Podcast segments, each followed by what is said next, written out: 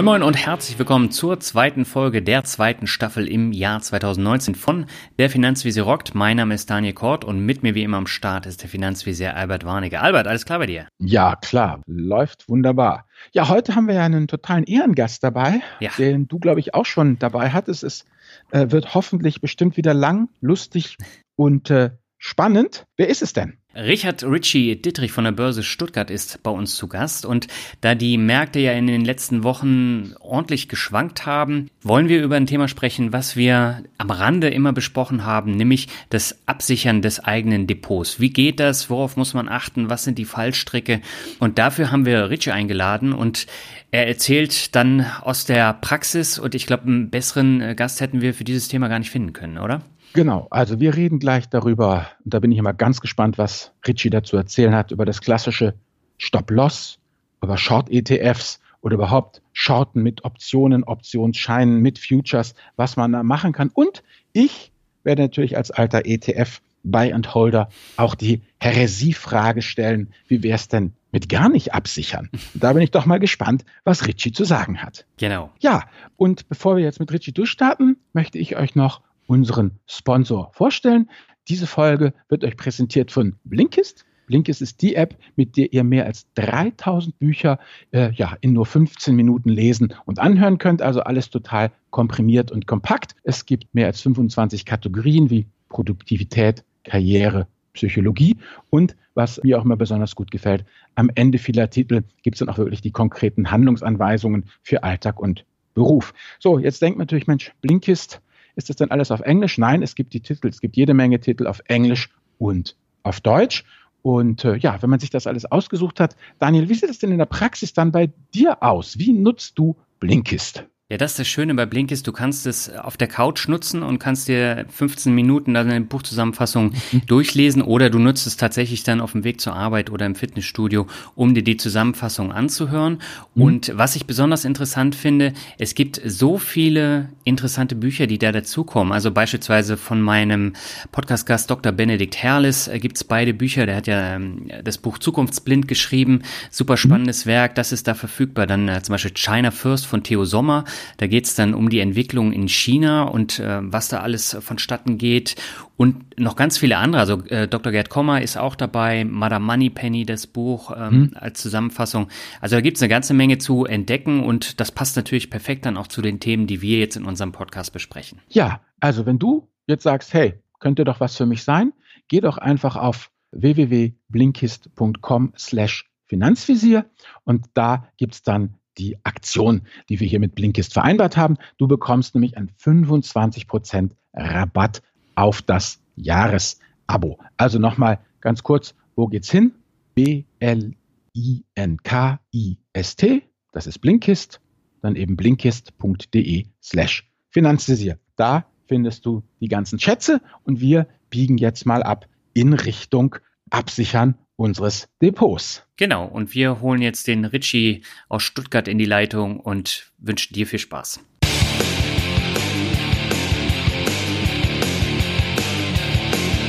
Nach über vier Monaten, in denen die Börse steil nach oben gegangen ist, kommen jetzt wieder endlich Schwankungen in den Markt.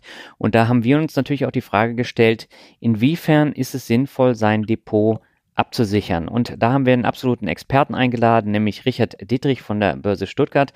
Richie, eine Frage vorweg. Lohnt es sich überhaupt, sein Depot abzusichern? Oder ist es völlig unnötig? Die Frage kann man äh, recht schwer mit Schwarz oder Weiß beantworten. Mhm. Du kannst es auf jeden Fall nicht dauerhaft und immer absichern, weil dann fressen halt die Aufwände für die Absicherung deine Erträge hin. Was vielleicht sich lohnen kann für einen gewissen Zeitraum, wenn man genau sagt, in der nächsten Woche sehe ich extrem große Risiken, dann macht es durchaus Sinn mal. Aber langfristig auf die nächsten drei Jahre immer abgesichert sein, nee, das äh, muss ich, den Zahn muss ich euch ziehen, das funktioniert nicht.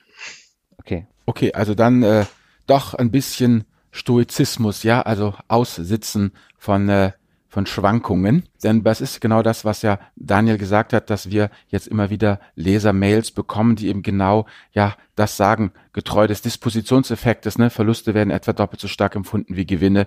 Und das bedeutet eigentlich lieber einen Euro gerettet als zwei Euro verdient. Und dann kriegen wir halt immer diese Mails, wo gesagt wird, wie kann ich meine Verluste begrenzen? Was kann ich da tun? Und dann werden dir die dollsten Geschichten vorgeschlagen. Wir haben jetzt hier mal ein paar Sachen aufgetan.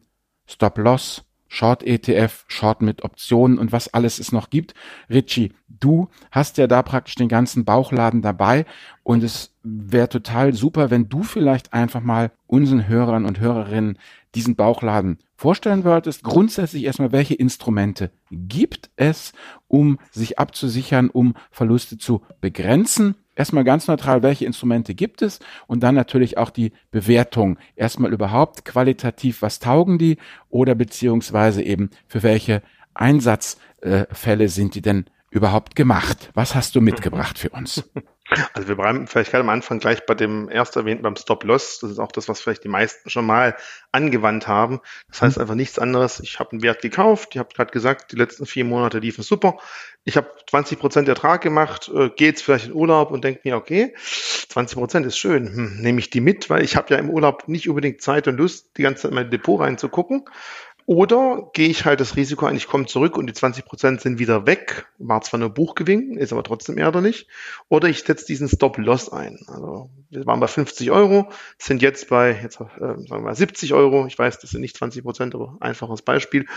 Und ich hätte dann die Möglichkeit zu sagen, okay, Stop-Loss bei 68. Wenn der Markt also auf oder unter 68 Euro wieder zurückkommt, wird meine Position geschlossen, zum nächstmöglichen Preis verkauft und ich habe immerhin von meinem Beispiel von 50 zu 68 18 Euro abgesichert und aus dem Buchgewinn, der vielleicht weniger werden würde, einen realen Gewinn gemacht. Das ist so die Grundidee von einem Stop-Loss. Äh, Risiko mhm. ist natürlich ganz klar. Das kann am vierten Tag meines Urlaubs passieren und nach zwei Wochen komme ich zurück und der Markt ist halt dummerweise wieder bei 75 Euro. Das kann einem natürlich keiner vorher garantieren, dass es nicht der Fall ist. Und das ist so ein mhm. bisschen die Krux am Stop-Loss. Ähm, ja, man kann damit definitiv eine gewisse Absicherung von bestehenden Gewinnen vorwegnehmen, aber man weiß halt nicht, was danach die Zukunft noch bringt. Und es kann sein, ich verpasse da wieder rechtzeitig den Einstieg und ähm, komme nicht mehr rechtzeitig in den Markt rein. Es kann natürlich auch sein, ich komme zurück und wir sind bei 40 Euro und ich bin Gott froh, dass ich diesen Stop-Loss gesetzt habe. Gut, eine Frage hätte ich jetzt noch, Richie. Du hattest jetzt ja die 68 mhm. erwähnt. Mhm. Bedeutet Stop-Loss denn, dass ich dann ganz sicher sein kann, dass ich, wenn der Kurs eben runtergeht, dass ich dann auch zu, also praktisch für mein Wertpapier, was immer es auch ist, 68 Euro erhalten werde oder kann das auch weniger sein? Also ich kann jetzt für mich als Mitarbeiter von der Börse Stuttgart sprechen. Hier gibt es eine sogenannte aktive Limitüberwachung. Sobald eine Taxierung erreicht oder unterschritten wird, wird zum nächstmöglichen Preis ausgeführt. Und das haben wir schon, der nächstmögliche Preis. Wenn also der Markt wirklich wie ein Stein fällt, wir sind bei 69, 68,5, 68,10, äh, 67,8, dann werde ich auch eventuell mal drunter ausgeführt. Es gibt keine Garantie, dass ich genau bei dem Preis ausgeführt werde. Es kann sogar sein, wir ditchen ganz kurz auf die 68, der nächste Preis ist 68 Euro und 10 Cent und dann werde ich ausgeführt. Auch das kann vorkommen. Hm. Ich hätte jetzt auch noch mal zwei kurze Fragen. Ähm, zum einen, mhm. das Thema Urlaub hatten wir im letzten Interview mit Christian Rohl und äh, Gerd Kommer auch. Und mhm. äh, da war es tatsächlich auch so, ich glaube, der Christian hatte das gesagt, dass er eigentlich ganz entspannt dann auch in Urlaub fahren kann, weil er von den Werten so überzeugt ist. Das heißt, wenn ich mir jetzt Einzelaktien ins Depot hole, ist es dann ähm, sinnvoll, dass man da eine Stop-Loss-Order reinpackt, wenn man den Wert eh langfristig halten soll, oder macht das da keinen Sinn? Also ich glaube, insgesamt muss man halt klar unterscheiden zwischen investieren und spekulieren. Mhm. Und wenn ich eine spekulative Position habe, dann ist es definitiv ratsam, ähm, wenn ich natürlich langfristig von Unternehmen eh überzeugt bin und sage, 20 Prozent Schwankung in den nächsten fünf Jahren ist mir egal, weil ich halte die Aktie zehn Jahre, mhm. dann kann man sich da natürlich auch etwas entspannter zurücklehnen. Ich will noch mal ganz kurz aber auf die Ansage vom Albert zurückkommen. Ja. Eine Möglichkeit gibt es noch. Es gibt auch ein sogenanntes Stop-Limit. Das heißt eben, äh, Stop, du setzt ein Stop, 68, und kannst gleichzeitig noch sagen, welchen Preis möchte ich denn mindestens bekommen? Du kannst nur sagen, Stop-Loss bei 68 und sobald es erreicht wird, möchte ich, dass ein Limit mit 68 im Markt platziert wird.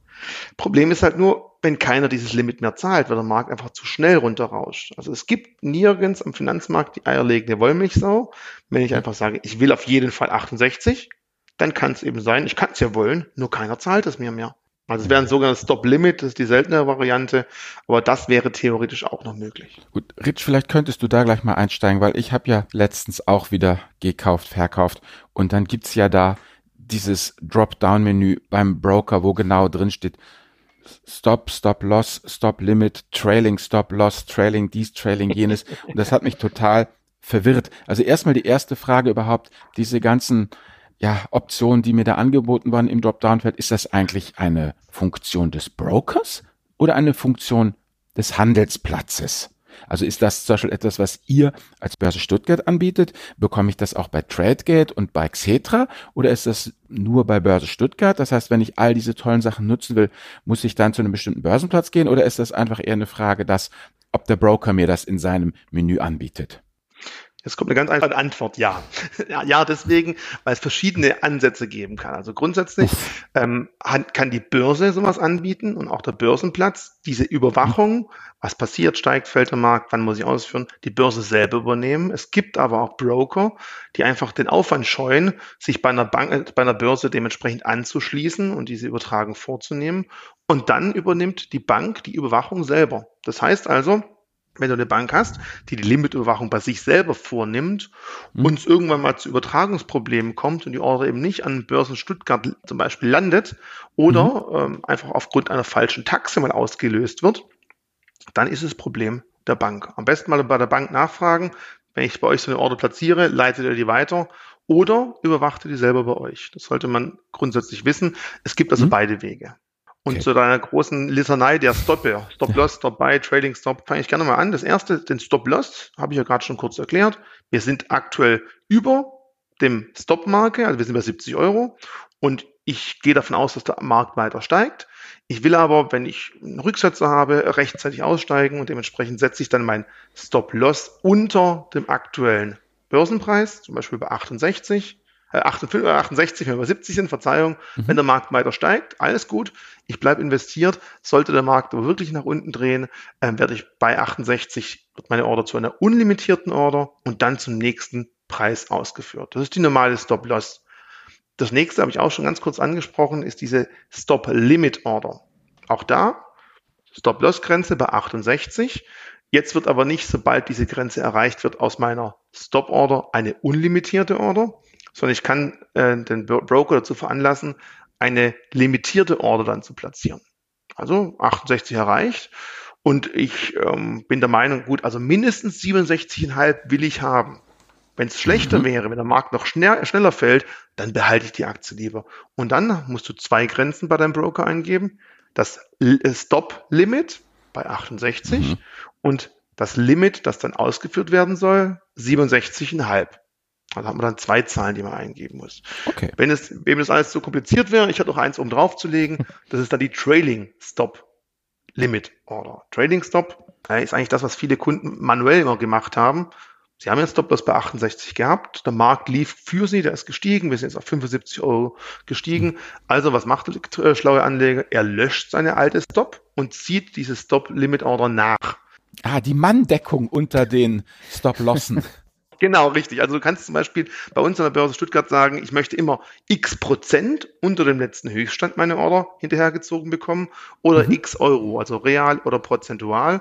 Und sobald okay. es einmal bei uns eingegangen ist mit dem Be Begriff, wo ist mein initialer Stop, also wo soll ich auf jeden Fall ausgelöst werden, wenn nichts mehr passiert und mit mhm. welchem Abstand soll das hinterhergezogen werden. Also wenn wir jetzt wirklich sagen, ich habe zwei Euro Abstand und der Markt mhm. steigt, steigt, steigt, weiß ich dann ganz genau immer zwei Euro unter dem aktuellen Höchststand liegt mein Stop.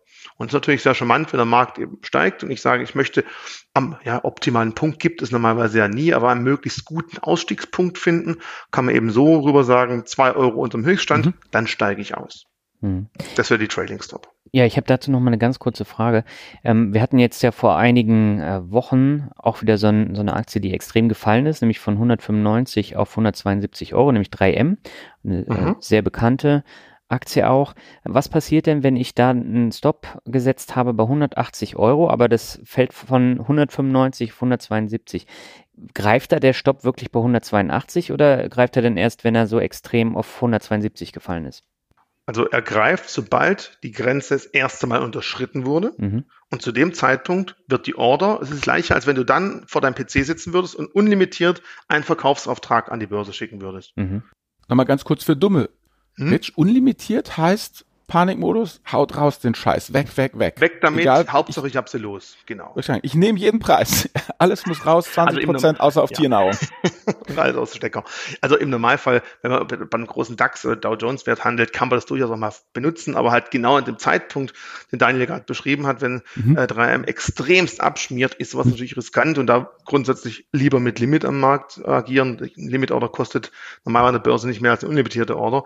Aber wenn man genauso so im Zeitpunkt seine Stop-Order liegen hat und es wirklich so ist, wir fallen von 195 auf 181 und wir haben bei 180 einen Stop liegen, fallen beim nächsten Taxe auf 177.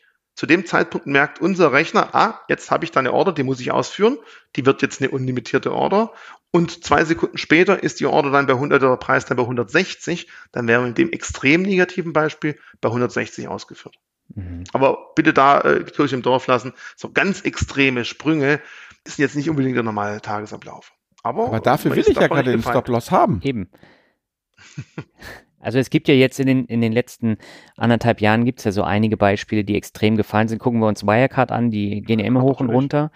Also das sind dann natürlich schon Werte, die ich jetzt nicht unbedingt langfristig dann habe. Das sind dann eher Zockerwerte und da macht es ja dann durchaus Sinn, da einen, einen Stop zu setzen. Aber vielleicht nochmal ganz kurz zur Erklärung. Bitte nicht Preise und Taxen verwechseln. Ich weiß, das habe ich glaube schon mal bei dir im letzten Podcast äh, propagiert und ja. runtergebetet. Eine Taxe, die verändert sich im Millisekundentakt, im Sekundentakt. Die ist unglaublich schnell. Ein Preis ist wirklich, da gab es eine Ausführung, da haben wir einen Käufer und Verkäufer gehabt, die haben wir zusammengeführt, beide sind glücklich, das ist ein Preis. Und selbst wenn die 3M anhand der Preise unglaublich schnell fällt, geht es nicht in der Taxierung von 190 auf 60 in einer Sekunde. Ja. Das sind mehrere Taxen unterwegs dabei und dementsprechend äh, ist das Risiko da nicht ganz, ganz so groß, denn wir brauchen eben nicht die Preise, wir brauchen die Taxen. Die sind viel agiler und viel schneller und dementsprechend würde ich sagen, wenn dann eine Order platziert ist, man wird nicht erst ganz unten ausgeführt, sondern sobald die Taxe dann das Limit erreicht, zum nächsten Zeitpunkt eine unlimitierte Order und dann dauert es im Schnitt zwischen drei und zehn Sekunden, je nachdem, äh, wie liquide der Markt zu dem Zeitpunkt ist und man ist aus der Aktie draußen. Mhm, okay. Ich hätte noch eine Sache, Richie, ganz pragmatisch jetzt mal. Wir hatten jetzt ja die Beispiele von Daniel. Wie gehe ich denn um mit solchen Zappel-Philippen? Wie viel Prozent soll ich denn als Delta eingeben, beziehungsweise welchen äh, äh, Euro-Abstand, um halt nicht ausgestoppt zu werden? Weil wenn ich so eine Zappel-Philipp-Aktie hack, äh, die dann eben so runterfällt und die dann auch mal gerne aber wieder am nächsten Tag 10, 20 Euro womöglich nach oben geht, dann will ich ja gar nicht so schnell ausgestoppt werden. Wie, wie weitmaschig muss ich meinen letzten erlegen? Minus zwei Euro, minus zehn Euro, minus zwanzig Euro, minus zehn Prozent, minus fünf Prozent, minus zwanzig Prozent? Ab wann die wird Frage ein Stop-Loss einfach ja nur lächerlich? Also die Frage ist Standard. Wenn man sich etwas tiefer mit dem Thema Stops unterhält, kommt irgendwann über kurz oder lang genau die Frage auch. Pauschal, mhm. wie überall, leider gibt es nicht die Antwort, aber ich kann natürlich eins sagen. Du hast ja schon gesagt, Zappel Philipp. Du musst also gucken, wie groß ist die historische Schwankungsbreite im Normalfall. Also du kannst ja sagen, also zehn Prozent in der Woche ist bei der Aktie normal. Und wenn es normal ist, dann musst du nicht aussteigen. Dann musst du halt einen Stop vielleicht bei 12% setzen. Wenn du aber so eine urlangweilige Aktie hast oder ein Rentenpapier, die eben maximal ein oder zwei Prozent schwankt in der Woche, dann machen 12% halt keinen Sinn. Dann musst du eben sich daran orientieren und vielleicht bei drei oder vier Prozent bereits einen Stop setzen. Also wirklich okay. die Aktie anschauen, die historische Schwankung angucken und sagen, was ist eine normale Schwankung und mhm. wann bin ich aus der normalen Schwankungsbreite raus und daran das Ganze orientieren. Okay, gut. Das ist ja ein vernünftiges Kochrezept, was unsere Hörerinnen und Hörer auch nachvollziehen können. okay. Dann hoffe ich, dass ich ein paar weiter nachliefern kann. Ja, mhm. jetzt hatten wir gerade die Aktien. Jetzt würde mich natürlich interessieren, ist es überhaupt sinnvoll, wenn ich ein ETF-Portfolio habe, diese ETFs abzusichern? Also jetzt sind wir wieder beim Thema. Du kannst auch da natürlich Stop-Loss setzen, mhm. aber genauso wie es jetzt für ETFs, für DAX-Zertifikate, für Aktien gilt, ist ein Stop-Loss natürlich nicht die einzige Möglichkeit der Absicherung. Und okay. jetzt geht es langsam ans Eingemachte. Äh, ich glaube, bleiben wir gleich vielleicht beim ETF. Da kommen vielleicht viele auf die Idee. Ich habe ja hier meinen MSCI World oder ich habe meinen DAX ETF und mhm. ich habe gesehen, hier auf der anderen Seite gibt es einen DAX Short ETF. Alles wunderbar. Ich kann damit zum DAX Short, also kurz mal Begriffsdefinition. Short heißt einfach, wenn der Markt fällt, gewinne ich damit. Jetzt würden viele sagen, oh, Spekulation, Hilfe. Ja, man kann es auch als Versicherung natürlich sehen. Wenn der Markt fällt mhm. und ich mit dem Produkt das Feldgeld gewinne, Und auf der anderen Seite habe ich ein Produkt, das long ist, also ein klassischer ETF, der auf steigende Märkte setzt. Der verliert natürlich an Wert, wenn der Markt fällt. Und unter Strich können sich diese beiden Werte dann nachher auch wieder ausgleichen. Das funktioniert durchaus. Aber wenn man die schon mal genau zugehört hat, wird man vielleicht feststellen, wenn das eine fällt, steigt das andere. Das soll irgendwo in der Waage sich halten. Wenn man jetzt also wirklich äh, den Gedanken hat, das langfristig zu tun, äh, kann man sich natürlich ganz klar vorstellen, äh, ich mache beim einen Gewinn, bei einem Fluss, unterm Strich bin ich null auf null. Es ist sogar noch etwas schlimmer. Denn ein DAX Short, wenn man sich mal ganz genau anguckt, die Bewegung wird von Tag zu Tag gemacht. Und jetzt muss man so ein bisschen kleines Einmal-Eins mitbringen und Prozent rechnen. Wenn eben ein Weltwert um zehn Prozent fällt, DAX fällt um zehn Prozent, mein Short-Produkt gewinnt dementsprechend um zehn Prozent. Um aber auf den alten Stand wieder zu kommen, muss ich dann theoretisch am nächsten Tag elf Prozent steigen. Also mein, meine Gegenposition, das normale ETF, müsste dann höhere Gewinne machen, damit ich wieder null auf null rauskomme. Also wichtiger ist, Verluste, die man macht, die, die Steigerung danach müssen höher sein, um wieder auf den Ursprungspunkt zu kommen. Oder ganz extrem, wenn ein Wert 50 Prozent fällt, muss ich 100 Prozent Gewinn machen, um wieder aus dem Ausgangspunkt zu kommen. Mhm. Und diese Regel macht es eben relativ schwierig, langfristig sich mit ETFs, Short-ETFs abzusichern, weil man dann halt ähm, für eine Woche das mal durchaus machen kann. Aber wenn man das für lange Zeit tut, dann verliert man damit eventuell sogar Geld. Was ja nicht das Ziel ist. Ja, und das ist vielen Leuten nicht bewusst, weil die meisten sich halt denken, ich habe hier ein, ein, Produkt, das gewinnt bei steigenden Märkten, ich habe hier ein Produkt, das gewinnt bei fallenden Märkten, kann ja nichts passieren. Im Ideal, im dümmsten Fall würde ich dann am Schluss immer auf dem gleichen Niveau bleiben, aber selbst das ist nicht der Fall, denn ähm, die, die Verluste, die ich mit dem Short-Produkt mache, können auf lange Sicht nicht die Gewinne äh, oder die Verluste auf der anderen Seite, auf der ETF-Seite aus äh, wieder gerade bügeln.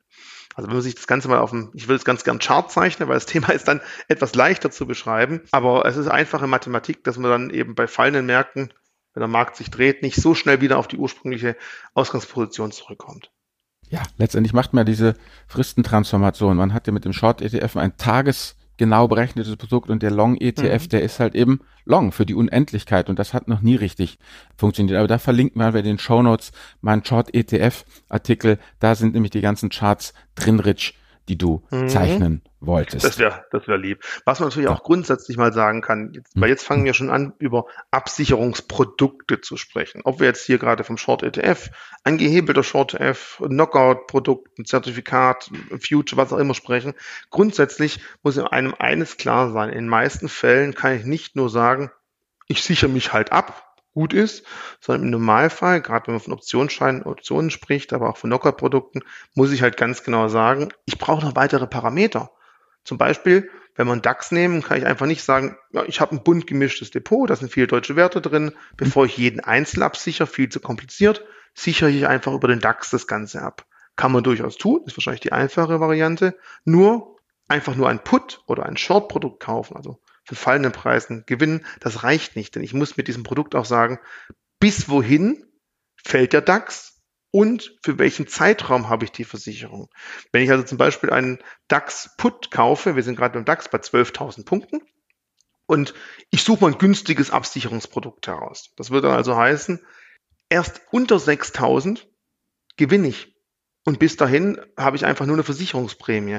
Wenn ich jetzt aber sage, nee, nee, nee, viel zu heikel. Ich will schon, dass ich ab 11.000 Punkten in der Versicherungszone drin bin, dann ist das Versicherungsprodukt, nennen wir es einfach mal so, viel, viel teurer. Ja gut, Rich, das kennt man ja, ich meine vom Auto. wenn du eine Vollkasko hast, dann zahlst du auch mehr, als wenn du nur die gesetzlich vorgeschriebene Pflichtversicherung hast, ja, die halt ja. wirklich Todesfall und diese ganzen schlimmen Haftpflichtdinger eben abdeckt. Das wäre das Äquivalent zu DAX halbiert sich. Dagegen möchte ich abgesichert sein. Also ich möchte bei Personen- und Sachschaden im Kfz-Bereich einfach abgesichert sein. Und nein, der Kratzer im Lack oder diese Vollkasko-Mentalität brauche ich nicht. Jetzt bleibt mal dein Beispiel, das ist ein guter Ansatz. Wenn ich halt bloß 2000 Kilometer im Jahr fahre, mhm. ist die Versicherungsprämie relativ günstig, weil die Versicherung die sich sagt, hm, das Risiko, dass die Person bei 2000 Kilometer Fahrt irgendeinen Quatsch baut, ist überschaubar. Dann machen wir mhm. aber deine Versicherung auf 20.000 Kilometer dann ist es ganz klar, dass der Versicherungsgeber sagt, oh, da ist das Risiko höher, da kostet das Ganze wesentlich mehr. Wie komme ich jetzt Kilometer zur Börse? Ganz einfach, jeder, der sich denkt, oh, jetzt kommt vielleicht demnächst wieder Brexit und da gibt's wieder einen Zeitraum, da wird's hoch riskant, da will ich mich mal absichern. Ja, Entschuldigung, die Gegenseite, die weiß auch, dass es da hochriskant ist. Und dementsprechend sind zu solchen Zeiten, wo wirklich der Markt ein hohes Risiko sieht, auch die Versicherungsprämien, nennen wir es mal so, wesentlich teurer. Also genauso war es auch vor der letzten Brexit-Entscheidung, wenn man sich dann eine Woche vorher absichern wollte, war die, man spricht von der Volatilität, ich bleibe einfach bei der Versicherungsprämie, das ist vielleicht griffiger für jemanden, der sich noch nicht so weit mit diesen äh, Derivaten beschäftigt hat, die ist ja unglaublich teuer. Und dann kann es sein, ich habe mich abgesichert, aber mit einem so teuren Produkt, dass es mir unterm Strich trotzdem nicht viel gebracht hat. Also hier ist leider extrem viel Timing und Markttiming gefragt. Und ich kann einfach nicht sagen, ich sichere einfach alles ab für die nächsten zwei Jahre. Dankeschön. Das funktioniert definitiv nicht. Da muss ich halt ganz klar überlegen, zu welchem Zeitpunkt und wenn ich so eine Absicherung auf eine ja, bestimmten politischen Situation hin absichern möchte, dann muss mir klar sein, zwei Tage davor sind die Produkte wahrscheinlich wesentlich teurer, weil ein extrem hohes Risiko ist. Und ich muss da gucken, dass ich den richtigen Einstiegszeitpunkt finde, weil sonst geht der ganze Schuss nach hinten los. Ja gut, Regenschirme waren schon immer besonders teuer wenn das Gewitter droht. Ganz genau. Aber viele Anleger verstehen es halt nicht oder denken sich halt einfach, ja, ich habe mich doch abgesichert, unterm Strich hat es ja doch nichts gebracht, was für ein Quatsch ist das denn? Da muss man mhm. bitte ein bisschen zwei Schritte weiter denken und halt ganz klar sich überlegen, die Gegenseite, von der ich diese Produkte dann kaufe, die kennt das Risiko natürlich auch. Und kurz vorm Risikoereignis macht so einfach die Absicherung auch dementsprechend teurer. Also dann braucht man ja aber eigentlich richtig ein Excel-Sheet und einen Plan und so eine Art aufgeschriebene Investmentphilosophie, wenn ich das richtig sehe, Richie, oder? Ja, definitiv. Also wenn, wenn jetzt jemand anfängt, äh, mit Short-Produkten sein Depot abzusichern, da muss man ganz genau wissen, was man tut. Also jeder, der sich gedacht hat, er kriegt jetzt hier drei Sätze genannt und weiß dann, wie das funktioniert. Daniel, es tut mir leid, du hast jetzt vielleicht ein paar enttäuschte Zuhörer. Es funktioniert einfach nicht. Denn man muss die, also man sollte die Produkte verstehen, die ich dafür einsetze und auch die Funktionsweise und auch die Marktgegebenheiten. Bei welchen Marktgegebenheiten nutze ich am besten welches Produkt? Erst dann kann man sich's ausrechnen, muss sich aber im Klaren sein, wenn der Versicherungsfall nicht eintritt, ja, wenn, der Markt eben nicht fällt, sondern er bleibt gleich oder er steigt sogar, wir wissen froh, er steigt, ist ja schön, aber die Versicherungsprämie, also mein Short-Produkt, ist dann irgendwann wertlos. Vielleicht nochmal jetzt, ähm, Richie, Short, wie gesagt, nochmal hier kurz äh, reingesprochen, bedeutet immer, man gewinnt, wenn die Kurse fallen. Also Shorten ist ja. das englische Leerverkaufen. Und Shorten genau. klingt ja nach The Big Short, dieser interessante Film über die Subprime-Krise ähm, nach Wolf of Wall Street. Ist denn das überhaupt was für den Privatanleger? Äh, wie, wie muss ich mir das vorstellen? Wie kann ich denn shorten, Richie. Also das, das, das klingt mhm. jetzt so richtig hochdynamisch und nach großer weiter Finanzwelt. Wenn ich jetzt sozusagen der Meinung bin, ich habe ein ETF-Depot, ja, ich habe MSCI World bei mir drin, ich habe die Emerging Markets drin und ich möchte mich jetzt absichern, kann mhm. ich dich dann morgen einfach mal zu den Bürostunden anrufen und sagen, Herr Dittrich, was können Sie mir denn als Short-Produkt empfehlen? Was was soll ich da jetzt äh, äh, äh, kaufen und vor allem ist das auch für meinen Geldbeutel geeignet? Ich meine jetzt die die Losgrößen, also kann ich da jetzt nur als Wolf of Wall Street oder kann ich da auch als äh, ja Dackel aus Hamburg starten? also grundsätzlich grundsätzlich ich darf halt als Börsenmitarbeiter auf deine erste Frage, was ist das Richtige für mich, keine Antwort geben. Ich darf keine Art Anleiheberatung machen. Ich mhm. muss da total die Füße stillhalten. Ähm, mhm wenn wir uns mal wieder privat oder unter vier Augen sehen, da können wir vielleicht mal näher drüber sprechen. Dann spreche ich eben als Privatperson, aber als Mitarbeiter mhm. eines Finanzinstitut für die Börse ist, darf ich da definitiv gar nichts sagen. Stell doch mal die Frage deiner Bank, das wird sicher auch lustig. Die würde ich auch einfach. Aber du kannst mir doch sicherlich sagen, was es überhaupt für Produkte gibt. Du das musst dir jetzt machen. nicht sagen, kaufen Sie das Schmörks-Produkt der Firma sowieso mit der WK 14711, sondern ähm, was ist denn eigentlich Optionen, Optionsscheine, Puts und Calls oder soll ich gleich richtig international äh, Futures kaufen. Futures ist für mich eigentlich immer so die Krone. Wenn ich Futures höre, dann denke ich mal, das ist total geil. Wenn ich erwachsen bin, will ich das auch mal. Also ähm, du hast, wir haben schon mal den Short ETF angesprochen. Das war so ja. eine Variante, die man handeln mhm. kann. Hier hat man ist noch ist noch im ETF-Bereich drin. Das heißt, man hat im Fall ein Emittentenausfallrisiko dahinter. Man hat noch gehebelte Short ETFs. Die nächste Stufe wären dann börslich gehandelte Optionsscheine. Also die werden in Stuttgart und in Frankfurt gehandelt. Da hat man also eine mhm. Wertpapierkennnummer und dort gibt es eben gewisse Parameter. Wenn wir gerade jetzt vom Short-Punkt sprechen, müssen wir halt sagen, okay, ab welchem Zeitpunkt gewinnt mein Optionsschein überhaupt erstmal an Wert? Wann hat er einen sogenannten inneren Wert? Und bis wann läuft dieser Optionsschein? Also jetzt bleiben wir vielleicht gerade beim DAX. Wir sind irgendwo bei 12.000 Punkte, habe ich letztes Mal gesehen. Du hast also die Möglichkeit zu sagen, ich kaufe mir einen Optionsschein mhm. mit ähm, Basis 11.000. Stopp, was heißt Basis? Also du suchst dir einen, ähm, Basis ist der Wert, ab diesem der Optionsschein an Wert gewinnt. Wenn er sich dort nicht befindet an diesem Punkt, sondern darüber hinaus, hat er erstmal keinen Wert. Er hat nur die Chance, einen Wert zu erhalten. Das ist sogenannter okay. Zeitwert. Jetzt, jetzt ist das Problem, jetzt gehen wir sehr, sehr tief ins Detail. Nee, das nee, wird, mir äh, geht's ja darum, ich, ich, ich, doch, doch, das, das, krieg, das wird, das wird überhaupt nicht detailliert. Ähm, Nochmal jetzt, ich als dummer Anleger. Also, es geht ja darum, wir hatten ja darum gerade gesagt, es geht um eine Investmentphilosophie. Also, mhm. ich setze mich also hin und sage, der DAX ist bei 12.000 und ich befürchte einen Rückgang. Und mhm. dann entscheide ich mich dafür, dass ich sage, wenn der DAX jetzt zurückgeht, 11.900, 11.800 und so weiter, diese ganzen Verluste, die sitze ich aus, die nehme ich auf meine eigene Kappe. Und dann mhm. hast du ja diese Basis 11.000 erwähnt. Das genau. heißt, habe ich das jetzt richtig verstanden, dass ich persönlich als Anleger für mich zu Investmententscheidungen gekommen bin, dass wenn der DAX sozusagen auf 11.000 ist, dass es mich dann schmerzt, dass ich das mhm. alles, was darunter liegt, nicht mehr aussitzen möchte, sondern dass ich dann danach suche, nach einer sozusagen zusätzlichen Einkommensquelle, weil die Verluste werde ich ja weiter erleiden. Also mein, mein DAX-ETF wird ja weiter mhm. runtergehen, also wird ein Preisverlust, den werde ich ja da weiter erleiden. Aber ich möchte etwas haben, was es kompensiert. Und dann genau. sage ich, dieses, dieses etwas, was mir das kompensiert, soll praktisch ab einem DAX-Stand von 11.000 einsetzen. Habe ich das richtig Ganz verstanden? Genau. Bedeutet richtig. das Basis 11.000? Genau. Du hast hier quasi eine, eine Basis, die ist relativ nah am aktuellen Preis. Das heißt, du hm. versicherst also nicht unbedingt eine Teilkasko, sondern fast eine Vollkaskoversicherung. Ja gut, aber das möchte ich. Ich bin halt ein genau. Schisser. Ja, und wenn du die Basis halt nur bei 8000 Punkten setzt, ist die ja. ganze Absicherung wesentlich günstiger, ist ja auch klar, weil du auch viel klar. mehr Verluste theoretisch hinnehmen müsstest. Also auch da genau. muss man schauen, ich, ab wann. Ich bin jetzt Schisser, ich will jetzt 11.000 haben. Was mhm. muss ich dann als nächstes entscheiden? Da musst du überlegen, wie lang möchte ich denn meine Absicherung haben? Die, diese Produkte haben eine gewisse Restlaufzeit. Ähm, mhm. Die können zwei Monate sein, drei Monate. Je länger die Restlaufzeit ist, mhm. je teurer wird das Ganze. Warum ist das so? Wenn du jetzt eine Restlaufzeit von zwei Monaten kaufst, mhm. muss die, das Unternehmen, das diesen Optionsschein an dich abgibt, ähm, für die nächsten zwei Monate sich selber absichern, weil die haben ja auch ein Risiko. Und nach zwei Monaten, wenn der Versicherungsfall, ja, im Anführungszeichen, hm. nicht ja. eingetreten ist, ist das Produkt wertlos. Das ist okay. null. Gut. Also jetzt nochmal zurück zu mir. Rich, ich mhm. sage jetzt, okay, ich gucke jetzt die Tagesschau, ich lese Sternspiegel Fokus, ich informiere mich umfassend, ich lese alle möglichen Börsen-Newsletter und ich bin der Meinung, Brexit kommt und dies kommt und jenes kommt. Es wird einfach, das ist jetzt aber meine persönliche Meinung, die ich mir halt nach intensiven Nachrichten und Informationskonsum und Auswertung in meinem Excel-Sheet gebildet habe. Also das ist ja wichtig, das muss man immer die Gedenke dahinter verstehen.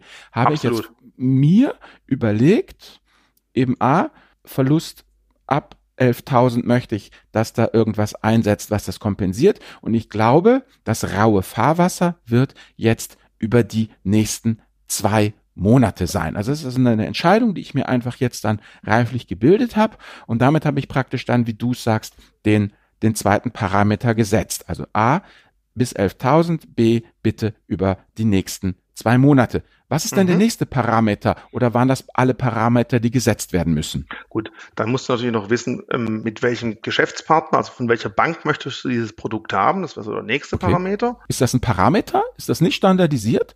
Ich dachte, nee, es ist reguliert. Ja ist da nicht eine wie die andere? Hm, nicht ganz, denn es gibt okay. eine äh, Meinung dieser Banken, wie groß die Schwankung in der nächsten Zeit sein wird. Und diese Meinung, nennt man auch implizite ah. Volatilität, die hat einen Einfluss darauf, wie teuer oder billig der Schein ist. Am Schluss bei Fälligkeit sind alle Produkte gleich. Da ist ganz klar eine Rechnung, die ist einfach zu tätigen, aber während der Laufzeit ist genau diese eigene Meinung dafür entscheidend, ob ein Einschein etwas günstiger oder teurer als ein anderer Schein ist. Also da muss man dann doch schon noch drauf gucken. Interessant. Also mit anderen ist es letztendlich dann wie bei der Hausratsversicherung. Die einen sagen mir von der Versicherung, naja, Herr Warnecke, da wo Sie wohnen, ist ja relativ sicher, die paar Einbrüche und so. Unsere Statistiken zeigen dies und das. Was weiß ich, mhm. wir versichern sie für 24,90 im Monat und die anderen sagen, was, das ist ja fast Slum-Gegend, also wir müssen mindestens 50 im Monat nehmen. Also das ist bald immer die Gegenmeinung, ja. Und diese Gegenmeinung ist bei den Banken auch, dass die dann auch in ihre Glaskugel gucken und die einen mhm. sind relativ entspannt und sagen, Gott, wird schon werden mit den verrückten Briten, äh, wir, wir bieten einfach die Absicherung relativ preiswert und die anderen sagen, das wird irre Wogen schlagen und Panik hoch 10, also wir müssen da einfach das Versicherungsprodukt deutlich teurer machen. Also habe ich praktisch drei Parameter, die ich abwägen muss. A, ab, ab wie viel äh, kriege ich kalte Füße, über welchen mhm. Zeitraum reden wir und wie sieht mein Gegenpartner, also mein, mein, mein ja, Versicherungsgeber, äh, die Gesamtsituation. Und diese Ganz drei genau. Dinge muss ich für mich erstmal klarkriegen, bevor ich ja. überhaupt daran denken kann, ein konkretes Versicherungsprodukt, egal wie das dann konkret ausgestaltet ist, zu erwerben. Korrekt? Genau, ja. Und wenn du diese drei Parameter hast, oder anders gesagt, die ersten beiden, dann kannst du dir erstmal angucken, wie teuer ist die Versicherung bei unterschiedlichen Versicherungsgebern, bei unterschiedlichen mhm. Emittenten, nennt man die mhm. im Derivatebereich. Und dann kann ich ja ganz klar sagen, oh, der ist günstiger, der ist etwas teurer. Für einen Einstieg suchst du im Normalfall hier den günstigeren, denn, mhm. wie gesagt, im Fall, dass wir eben Fälligkeit haben und haben wir eine ganz klare Formel und dann sind alle im Anführungszeichen gleich. Du hast am Schluss überall die gleiche Leistung. Nur mhm. während der Laufzeit kann diese eigene Meinung sich einfach mhm. unterschiedlich auswirken. Okay. Ich habe jetzt mal nebenher während dem Telefonat einfach mal genau anhand der Parameter mal geschaut. Mhm. Wenn ich jetzt sagen würde, wir haben so einen Optionsschein, einen Put mit der Basis, also der, der Schmerzgrenze von 11.000. Mhm. Jetzt kaufst du so ein Ding ja nicht eins zu eins. Wir sprechen ja immer, um den ganzen DAX abzusichern, müsste ich eben ein DAX Gegenstück kaufen. Ähm, mhm. Damit es aber ganz überschaubar ist, werden diese Produkte meistens in kleinere Tranchen aufgeteilt. Hier ist es ein sogenanntes Bezugsverhältnis von 100 zu 1. Das heißt, mit 100 Optionsscheinen könnte ich einmal den gesamten DAX abdecken und darum wirkt es erstmal vom Preis her relativ günstig. So ein Schein würde jetzt aktuell 1,54 Euro kosten. Mhm mal 100, wenn du ein gesamtes DAX, einen DAX, äh, richtigen DAX als Konkurrent ähm, gegenrechnen möchtest. Das wäre jetzt mal das die Zahl, das kostet nicht. Nicht verstanden, Richie. Was heißt ein DAX? Ich habe doch jetzt einen DAX ETF, zum Beispiel. Mhm im Wert von 10.000 Euro, den will ich ja absichern. Ist, ist das jetzt ein DAX oder sind das 10.000 DAXe oder ist das, ist das praktisch der, der Wert, also wenn jetzt ein, äh, wenn ich jetzt sagen wir 10.000 10 Euro drin habe und, und, und, und 50 Euro ist ein ETF-Anteilsschein wert, dann wären das doch 200 Anteilsscheine, wenn ich das richtig sehe. Muss ich dann 200 Optionen kaufen oder wie? Also jetzt mal ganz dumm gesprochen, also wenn ich eben, ja, 10.000 Euro DAX ETF habe, wie, mit, mit wie viel, wie viel Optionsscheine muss ich dann dagegen halten? Da wird es schon recht schwierig, da muss man ein bisschen gucken. Du sagtest, du hast 10.000 Euro Gegenwert, richtig? Ja, ich habe ich hab einfach DAX-Anteilsscheine ja. im Wert von 10.000 Ocken da liegen. Also das ist jetzt, das mag jetzt wahnsinnig primitiv vorkommen, aber ich habe echt no, überhaupt no, keine, no, keine Ahnung. Das sind die richtigen Fragen. Und das kommt natürlich schon die Schwierigkeit heran, weil du jetzt von, von zwei unterschiedlichen Produkten äh, herangehst. Beim einen sichert man einen ganzen DAX-Kontrakt, also einen gesamten DAX-Stand ab. Und wie rechnen wir den jetzt um in ETFs? Das ist relativ schwierig. Was man halt immer ganz kurz machen kann, du kannst mhm. einfach ausrechnen, wenn du 100 von diesen Optionsscheinen kaufst ja. und der DAX fällt zum Beispiel auf 10.000 Punkte, ja. dann kann man sagen, wie viel habe ich dann, wie viel ist dieser Schein dann wert? Ah, und diese okay. Rechnung sagt dir dann aus, wie viel muss ich kaufen, damit ich eine Absicherung habe. Also über den Weg geht man heran. Du kannst jetzt nicht pauschal sagen, 100.000, 100, äh, Entschuldigung, 10.000 Euro im DAX-ETF sind 182 Optionsscheine. So leicht Aha. ist es leider nicht. Du musst halt erstmal dann rechnen. Na gut, ich zahle jetzt 1 Euro, was sagte ich vor, 1,56 Euro, 54, Verzeihung, 1,54 Euro. Mhm. Um, jetzt wird's aber erst richtig knifflig, denn ich, wir haben ja gesagt, bei 11.000 tut's dir weh, richtig? Genau. Ja. Stimmt nicht. Der tut es in dem Beispiel bei 9500 weh. Warum? Ja, ganz einfach. Die ein, also, so, ja, jetzt wird's, pass auf, sobald wir die 11.000 Punkte erreicht haben, dann ja. gewinnt der Schein einen sogenannten inneren Wert. Dann macht der Sinn. Dann hat er bei Fälligkeit einen Gegenwert.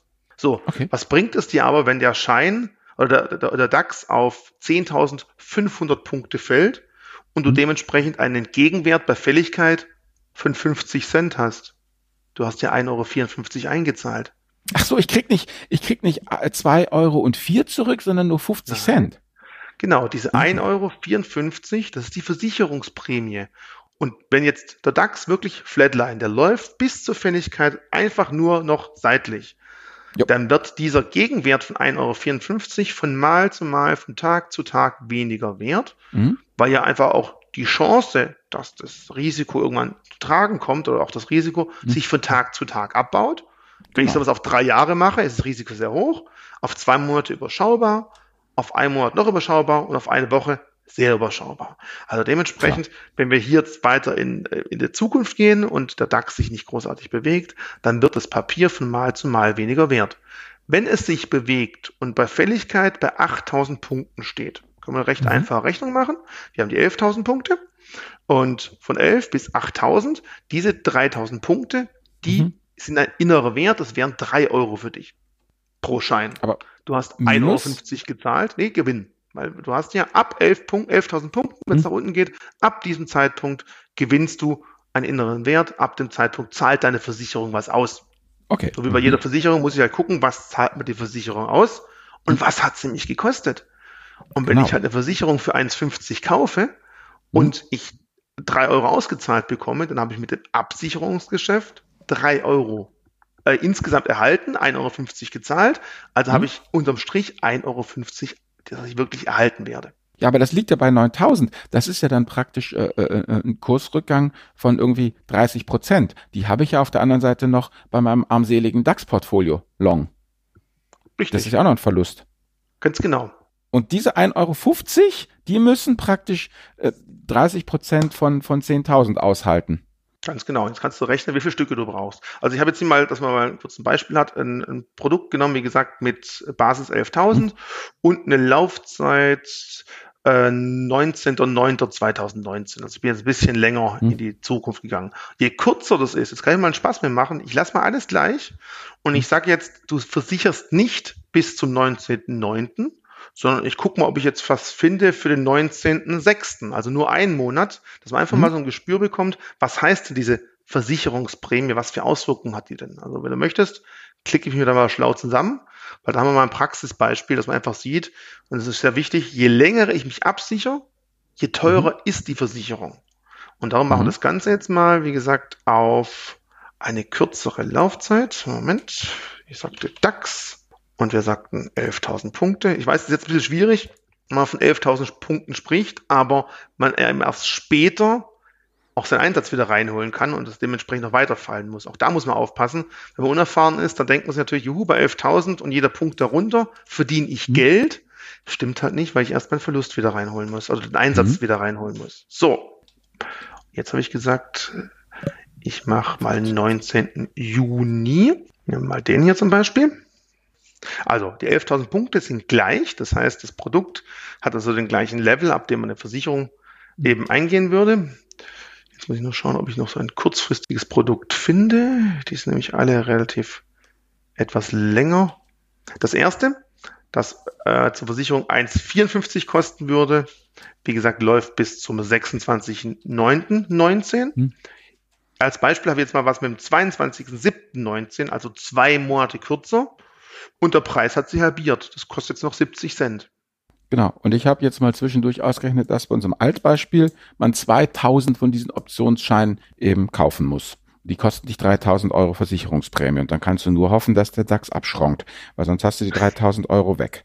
Das wäre relativ doof. Andererseits, ja. man hofft ja nie, man will eigentlich ja nicht, dass es fällt. Also es ist immer genau. dieser Zwiespalt, den man hat. Gut. Aber du hast halt einen sehr langen Zeitraum abgesichert.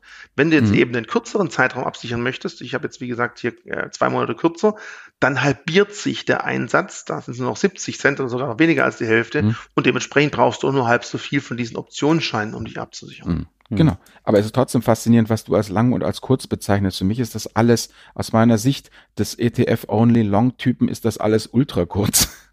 Ja, also egal, das ist, ob das eine oder das andere. Es ist halt eine Mindset-Geschichte. Es ist aber schon interessant. Was noch auch wichtig ist, wir sprechen hier noch von der einfachen Absicherung. Ich gehe noch nicht darauf ein, wie stark der Schein auf die Bewegung des Underlyings des DAXes reagiert. Das lassen wir aber mal weg. Das Einfache soll mal reichen. Äh, wer sich da mehr interessiert, der soll sich wirklich mal mit Optionsscheinen beschäftigen. Aber ich glaube, was wir hier mal aufgezeigt haben, ist, bitte hm. nicht nur die Basis, 11.000 Punkte anschauen, sondern verstehen, ab wann habe ich den sogenannten Break-Even, das heißt, wie weit muss es denn wirklich fallen, damit ich auch meinen Einsatz reingeholt habe und ab wann mache ich denn dann wirklich Gewinn, wenn es fällt, auf Fälligkeitsbasis auf den letzten Tag. Ohne diese mhm. Angabe wird es natürlich recht schwierig, weil dann kauft man definitiv immer das falsche Produkt. Zumindest haben wir da hoffentlich so ein bisschen Licht reingebracht. Basispreis und dann ausrechnen, wie viel tiefer muss es noch fallen, bis mein Einsatz, im ersten Beispiel 1,53, im zweiten Papier 70 Cent, bis ich den wieder drin habe. Erst dann verdiene ich beim fallenden Markt. Hm. Jetzt hat der Albert ja anfangs auch nochmal äh, die Frage gestellt, ab wann ist es denn sinnvoll? Also wenn ich jetzt ein Portfolio habe von 5000 Euro und da habe ich zwei ETFs, ist es da überhaupt sinnvoll, das Depot abzusichern oder macht es erst Sinn ab fünf- oder sechsstelligen äh, Depotvolumen? Also wie man sieht, die, die, das Papier, was ich gerade angezeigt habe, mit 70 Cent, du kannst also auch schon relativ in kleinen Schritten das Ganze machen. Mhm. Immer natürlich die Frage, was die Börsengebühr kostet, was die Transaktionsgebühr bei der Bank kostet. Dann muss sich jeder selber entscheiden. Aber an sich kann man es auch schon bei kleinen Positionen machen, weil es einfach eine sehr feine, granulare Stückelung ist. Mhm. Nur wie sinnvoll es dann ist, ist natürlich, also Sinnhaftigkeit davon muss sich jeder selber, der Albert hat schon gerade Zahlen ausgerechnet, ich meine, da kommt jeder selber aufs Ergebnis, ob es sich lohnt oder nicht. Wenn man halt für ein gewisses Ereignis, vor dem man Angst hat, sich absichern möchte und nicht seine gesamten Positionen verkaufen will, weil man sie vielleicht nach wieder kaufen muss, ist das vielleicht eine Alternative. Aber Albert, hier ja langfristig äh, für vier Jahre sowas abzusichern, bitte nicht machen. Also ich darf keine Anlageberatung machen. Hallo Compliance-Abteilung, das habe ich jetzt nicht gesagt, aber ich meine, das ist selbstverständlich, dass man sowas da nicht tut. Okay, also mit anderen Worten, das äh, Fachwort wäre hier taktisch strat strategisch, weil das kurze De Zeiträume. Definitiv. Ja, also Absicherungen machen immer nur über kurze, kurze Zeiträume Sinn, weil sonst einfach die Absicherung häufig so teuer ist, dass einfach, egal wie gut ich die Gewinne machen kann, das Ganze sich nur ausgleicht oder sogar negativ sich auswirkt. Okay, also wenn es hart auf hart kommt, dann ist es doch billiger, in einen guten Whisky zu investieren und sich die Situation schön zu trinken, anstatt zu versuchen, das mit irgendwelchen Optionen, Optionsscheinen, Puts und Calls irgendwie hinzukriegen. Nehme ich den Daniel hat ja gerade schon Christian Röll äh, zitiert, wenn man halt von seinem Underlying überzeugt ist und eh jemand ist, der immer wieder nachkauft, egal ob steigt oder fällt, da muss man sich überlegen, okay, hm, kaufe ich nie einfach bei fallenden Märkten nach und sicher so in Anführungszeichen irgendwas ab, weil ich dann günstiger mhm. einsteigen kann. Klar tut es weh, wenn man halt jetzt eine Position 10, 20.000 sieht, dass da von jetzt auf nachher mal 10, 20 Prozent fehlen. Aber das ist halt grundsätzlich mhm. die Frage. Ich glaube, das geht ja auch immer wieder durch. Welchen Anlagehorizont habe ich? Ich meine, wenn ich das Geld natürlich auf einem kurzen Anlagehorizont sehe und ich in einem Jahr dringend mein Geld brauche, weil irgendein Kredit fällig wird oder, oder, oder, da muss man sich grundsätzlich überlegen, ob das nächste Jahr insgesamt in ETFs und Aktien richtig ist. Ja, genau. Gut, nochmal ganz kurz, Richie, wenn du sagst Underlying, dann bedeutet das einfach nur die Aktien oder ETF, die ich im Depot habe. Also den ETF selber gibt es nicht, aber den Rohstoff, die Aktie, ähm, die Währung, okay. den Indiz. Das ist ein genau Underlying. Genau, richtig. Okay. Also auf was setze ich denn oder was möchte ich denn absichern? Okay. Noch eine Frage wäre, wir redeten ja von Options- scheinen. Könntest du mhm. so freundlich sein und nochmal erklären, kann ich das Ganze, was wir gerade ja durchexerziert hat, so im Prinzip auch mit dem, mit Optionen und Futures machen? Ja. Das ist das eine. Ja. Das andere ist, was unterscheidet eigentlich einen Optionsschein von einer Option von einem Future? Mhm. Also wichtig ist, ähm, äh, Optionsscheine und Optionen, also die Optionsscheine basieren auf Optionen. Das heißt, ich habe ja vorher gemeint, ein äh, Händler oder ein Emittent, eine Bank, die da solche Produkte anbietet, der muss sich selber auf der anderen Seite auch absichern. Und das tun diese Emittenten, die Banken, mit Optionen, zum Beispiel für deutsche Produkte an der Eurex, Größe nach Frankfurt. Das heißt also, solche Produkte ähnlicher Natur gibt es auch an der Eurex. Dort können sie auch gehandelt werden. Die Funktionsweise, die ich gerade beschrieben habe, ist dann relativ identisch.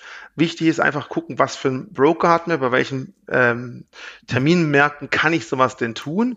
Denn ähm, wenn man es nur in Deutschland machen kann und man hat ein internationales Depot, dann ist es relativ äh, sinnfrei, in Anführungszeichen. Dann muss man mhm. wahrscheinlich auch anfangen, in, in Chicago, in New York und sonst irgendwo ebenfalls Optionen zu handeln, damit das mhm. Ganze irgendwie auch für internationale Depots äh, sinnig ist. Okay. Also das wäre mal grundsätzlich, ja, es funktioniert definitiv. Der Vorteil ist eben vom Optionsschein, es ist noch kleiner, 70 Cent bei Optionen muss man meistens schon etwas mehr Geld in Hand nehmen. Also wenn Daniel die Frage mit seinen 1000 oder 2000 Euro ähm, ETF mit Optionen absichern mhm. will, das wird schon wesentlich schwieriger. Mhm. Wenn wir vom großen Depot von 30, 40.000 Euro sprechen, geht das durchaus natürlich auch über Optionen. Aber die Optionsscheine sind einfach auch leichter zu treffen. Da gebe ich eine WKN ein auf jeder normalen Finanzseite und finde dann relativ schnell heraus, was kosten die. Bei Optionen als auch bei Futures gibt es keine WKN, keine eindeutige Identifikationsnummer. Da muss ich halt wissen, welche Laufzeit, welcher Basispreis, welcher Basiswert. Und über den Weg kann ich dann aber auch meine Produkte finden. Okay. Wäre mal die Geschichte dazu. Auch als Privatanleger auch das, also ganz, ehrlich, da hat sich in den letzten Jahren einiges getan. Vor, mhm. vor zehn Jahren war es für Privatpersonen sehr, sehr schwierig, ähm, an der Eurex Optionen zu handeln, Futures. Mhm. Das hat sich jetzt ein bisschen gewandelt. Also man kommt jetzt eher auch da ähm, zum Zuge.